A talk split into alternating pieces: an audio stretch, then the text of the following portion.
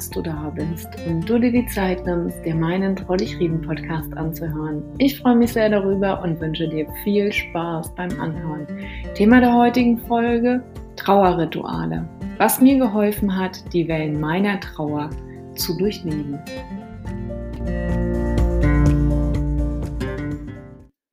Ja, wenn du mich fragst, waren Rituale zu Beginn für mich damals völlig unsinnig. Wer braucht denn sowas? Waren dazu damals meine Gedanken. Und eigentlich fand ich, war das immer etwas für ältere Menschen, sich Kerzen anzuzünden, ja, Engelchen aufzustellen und ein Bild oder ähnliches zu platzieren. Wenn es hilft, habe ich mir mal gedacht, ist es doch in Ordnung.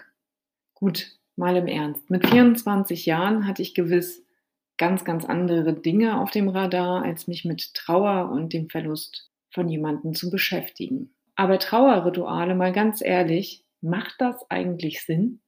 Ja, und schneller als mir lieb war, hatte auch ich dann ein festes Trauerritual, als damals mein Opa verstorben ist. Und wie ihr wisst, ähm, lebe ich 200 Kilometer von der Grabstelle entfernt, sodass auch ich mir etwas einfallen lassen musste. Und was soll ich sagen?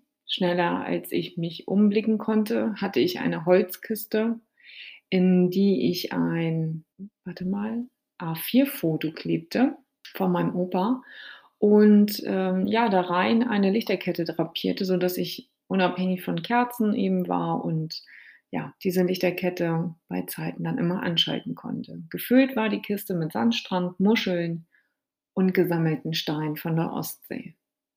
Die Kiste hat einen wundervollen Platz in meinem damaligen Wohnzimmer gefunden, gut sichtbar so dass ich immer, wenn ich in die Wohnstube kam, den Blick auf meinen Opa hatte. Es gefiel mir damals richtig, richtig gut und hat mir unwahrscheinlich geholfen. Die Idee fand ich klasse. Ja, was soll ich sagen? Es half mir in meiner Trauer. Und mittlerweile bin ich wirklich froh, das genauso gemacht zu haben. Und jetzt konnte ich den älteren Herrschaften ja auch ein Stück weit verstehen, warum sie das damals so gemacht haben. Aber gut, ich glaube, all das kommt erst dann, wenn man unmittelbar damit konfrontiert wird. Klar, dass auch sie etwas für sich gefunden hatten, was ihnen in ihrer Trauer Halt gab, was ihnen half. Und wenn man nie einen Menschen verloren hat oder einen Weggefährten, dann ist das zu Beginn definitiv ja, weniger nachvollziehbar. Und mit der Zeit veränderte sich das, dieses Trauerritual. Ich hatte meinen Opa bestimmt sechs Monate im Wohnzimmer immer aufgeklappt, in dieser Holzkiste zu stehen. Ich konnte ihn immer anschauen. Ich habe immer dieses Licht angemacht und mich darüber erfreut. Und ich glaube, so nach etwa sechs Monaten war dann irgendwann so der Punkt erreicht, dass ich das gar nicht mehr so brauchte. Ich nicht mehr so dieses Bedürfnis hatte, ich muss jetzt diese Kiste permanent aufgeklappt lassen und das Lichtlein anzünden, denn mir war klar geworden, mein Opa, so wie er war, farbenfroh, lebendig und witzig, humorvoll, lebt in meiner Erinnerung weiter. Und nicht nur in meiner Erinnerung, sondern in meinem Herzen. Und es hat mir geholfen, diese Kiste zu haben, aber für mich war nachher eins sehr, sehr wichtig dass ich, egal wo ich bin, ihn immer bei mir trage. Und so kam es, dass ich irgendwann die Kiste einfach zuklappte. Ja. Für mich war der Zeitpunkt gekommen, dass ich gesagt habe, okay, ich muss nicht jeden Tag auf die Kiste schauen und auf das Foto, sondern ich kann mich davon auch lösen und weiß, dass ich ihn trotzdem immer im Herzen bei mir habe. Mit dem Kompromiss beziehungsweise mit dem Ich öffne die Kiste, wann ich es möchte, hat mir unwahrscheinlich gut gefallen. Also kam der Deckel runter und mein Opa fand einen festen Platz weiterhin im Wohnzimmer, nur dass ich dann entschied, wann mache ich die Kiste wieder auf. Und ja, damit bin ich total okay gewesen und es hat mir auch richtig gut getan. Versteh mich bitte nicht falsch, das darf jetzt jeder so halten und auch so gestalten, wie er es gerne möchte und wie er es für richtig hält und wie es sich eben auch gut anfühlt. Die eigenen vier Wände ja, können zum Rückzugsort eines jeden werden. So gesehen wie eine geschützte Insel, auf der hinterbliebene Sicherheit und Geborgenheit empfinden. Alles bleibt vorerst an seinem Ort, wenn du das natürlich gut aushalten kannst. Wiederum andere halten es zu Hause gar nicht aus und haben eher das Gefühl, es erdrückt sie alles oder die Decke fällt ihnen auf den Kopf, weil du permanent an einen liebenswerten Menschen oder Weggefährten erinnert wirst. Ähm, derjenige fehlt in jedem Raum, überall sind seine Spuren und es kann sein, dass du eine schnelle Veränderung benötigst. Und das kann dazu führen, dass du ja vermutlich beginnst, deine Wohnung umzugestalten oder umzuräumen oder du Dinge auszuräumen beginnst, die dich an einen liebenswerten Menschen oder Weggefährten erinnern. Hey, ja, auch das ist total okay. Schließlich ist es deine Trauer und nicht die von irgendwem anders. Als mein Opa damals verstarb, brauchten auch wir diese Zeit und haben nicht gleich alles auf einmal in den Räumen meiner Omi verändert. Erst als meine Omi bereit war, sich von den Kleidungsstücken zu trennen, haben wir reagiert und geholfen. Und so kam es jedes Jahr etwas mehr dazu, dass Veränderung in die vier Räume einzog. Es wurde gemalert, es wurde umgeräumt, ausgemistet und neu gestaltet und eingerichtet. Das ging bei meiner Omi nicht von heute auf morgen, keinesfalls. Und ich glaube, das wäre auch gar nicht möglich gewesen, sondern das war ein Prozess, der Jahre gedauert hat. Denn eins kann ich dir sagen, meine Omi konnte zu jedem Gegenstand aus der Wohnung eine Geschichte erzählen. Und ja, so schön, aber beim Umgestalten kann das echt hinderlich sein und herausfordernd werden. Denn frei nach dem Motto, das ist doch noch gut, das können wir doch nicht entsorgen. Moment mal, wartet mal, das geht noch nicht, das können wir nicht, nein. Lasst es uns doch einfach in den Keller stellen. Und wenn wir, glaube ich, nach diesem Prinzip gelebt hätten, dann hätten wir alle Utensilien, die sich in der Wohnung befanden, nun im Keller vorgefunden.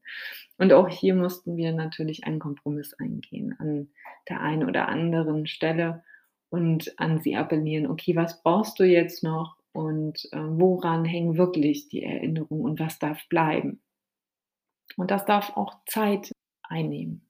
Und denn sonst wären die Dinge schneller als uns lieb wäre, wahrscheinlich heimlich doch im Keller gelandet. Es war irgendwie auch herrlich zu sehen. Es hat uns natürlich amüsiert, aber ich glaube, so die alte Generation, für die ist es doch nochmal was anderes ähm, mit diesen ganzen Dingen. Die können eben wirklich zu jedem Teil, ob es eine Tasse, ob es eine Nadel, ob es ein Bild ist, eine Geschichte erzählen. Und dann nicht nur in drei Worten, sondern gefühlt, ja, eine ganze Geschichte mit allem drumherum, so dass du das Gefühl hast, du lebst in dieser Geschichte ein Stück weit mit. Und eins kann ich dir auch versprechen, es wird emotional. Und gerade dann, wenn Kleidungsstücke angepackt werden, denn diese sind ja meist mit Erinnerungen und an Bilder geknüpft, dann sind diese Momente, Mimiken, Gestiken, Haltungen, Sprüche wie ein Film vor deinem inneren Auge plötzlich wieder da. Es ist gut, solche Veränderungen, welche Art sie auch sein mögen, nicht alleine durchzuführen, denn es ist gewiss sehr ergreifend und auch bewegend. Das weiß ich persönlich aus eigener Erfahrung. Und zu zweit oder zu dritt lässt sich dies gewiss besser aushalten. Wie gesagt, das ist meine Erfahrung. Es kann amüsant werden, es kann aber auch tränenreich werden. Und mit dem Ganzen alleine dazustehen, ist oft sehr schwer auszuhalten. Mir tat es in jedem Fall gut, jemanden an meiner Seite zu wissen, der mich unterstützt hat, als alles alleine zu entscheiden und mit den Emotionen auch entsprechend alleine umgehen zu müssen. Und so hast du ebenfalls die Möglichkeit, dich auszutauschen, was in meinen Augen unwahrscheinlich hilfreich sein kann.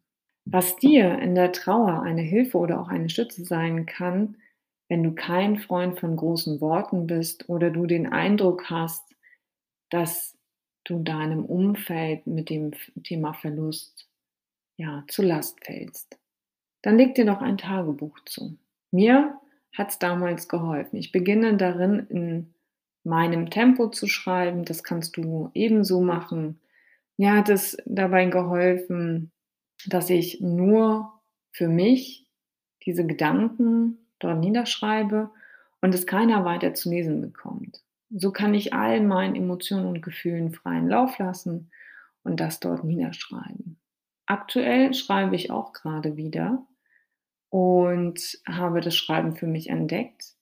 bei mir sieht es folgendermaßen aus. Ich richte mir am Tag einen sogenannten Timeslot von 15 Minuten ein und mal ganz ehrlich, die hat jeder. Die Frage ist nur, wie strukturierst du dich? Und ich mache es meistens am Morgen, dass ich mir ja einen Kaffee koche, mich in meine Lieblingsecke verkrieche, mir einen Stift und einen Zettel zur Seite lege, mir einen Timer erstelle auf 15 Minuten und dann anfange zu schreiben.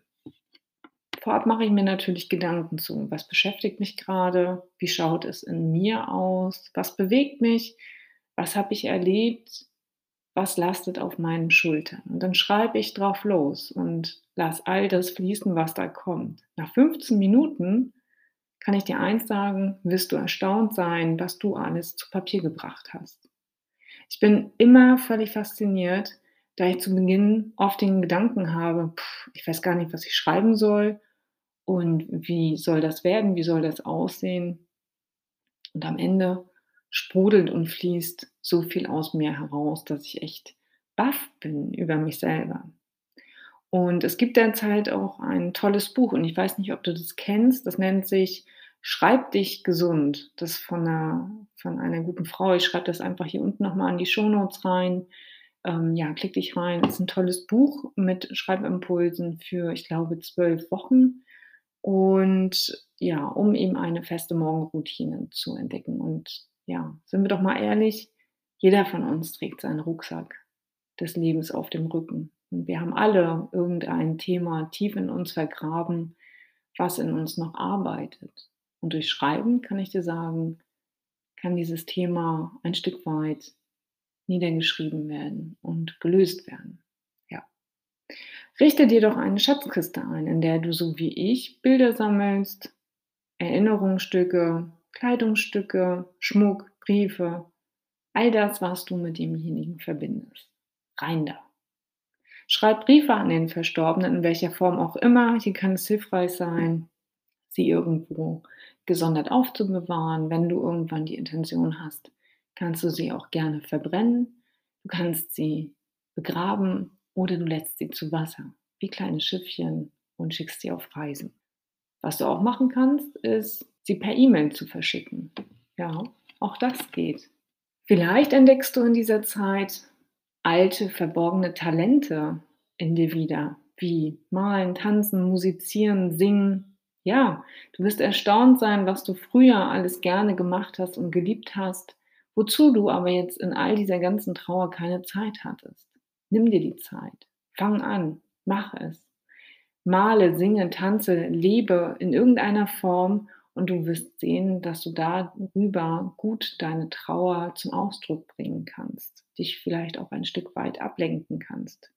Und du wirst erstaunt sein, wie befreiend es ist, ähm, über diesen Weg die Trauer zu lieben und zu erleben. Bei mir war es beispielsweise Musik. Oft waren Songs, äh, die mich an meine Mama und an meine Großeltern erinnert haben. Bei meiner Mutter zum Beispiel war es ein Pullover, den ich auch heute noch trage, den ich immer gerade dann anziehe, wenn ich besonders das Bedürfnis danach habe, ihr nahe sein zu wollen. Also irgendwie, ja, dieses Gefühl von Wärme und Einkuscheln hilft mir da, ja, unwahrscheinlich. Und ein Foto, das all die Eindrücke, Gerüche, Worte und Empfindungen sowie Erinnerungen wieder zurückkommen lässt. Was keiner großartig weiß und ja, wie man damit eben in den Kontakt kommt. Wer mich kennt, ich habe ja immer irgendwelche Besonderheiten.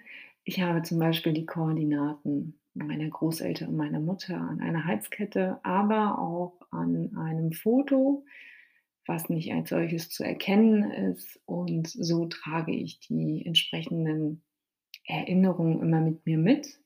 ja, das verbindet mich nochmal auf eine ganz besondere andere Art und Weise mit ihnen. Ja, wie Jean-Paul einst sagte, die Erinnerung ist das einzige Paradies, woraus wir nicht vertrieben werden können. In diesem Sinne, meine Lieben, das war meine 47. Podcast-Folge. Hab eine schöne Zeit und bleib gesund. Bis dahin, deine Caroline. Wenn dir mein Podcast gefallen hat, dann lass doch gerne eine Bewertung da oder schreib etwas zu meinem Podcast. Ich würde mich riesig darüber freuen. Ja, und damit du keine weitere Folge mehr verpasst, abonniere ihn doch einfach und dann bist du immer auf dem neuesten und aktuellen Stand. Wenn du mir auf Insta folgen möchtest, dann gib gerne Caroline Reimann, trau dich reden ein und dann kommen wir hier einfach in den Austausch. Ich freue mich auf dich, hab einen zauberhaften Tag.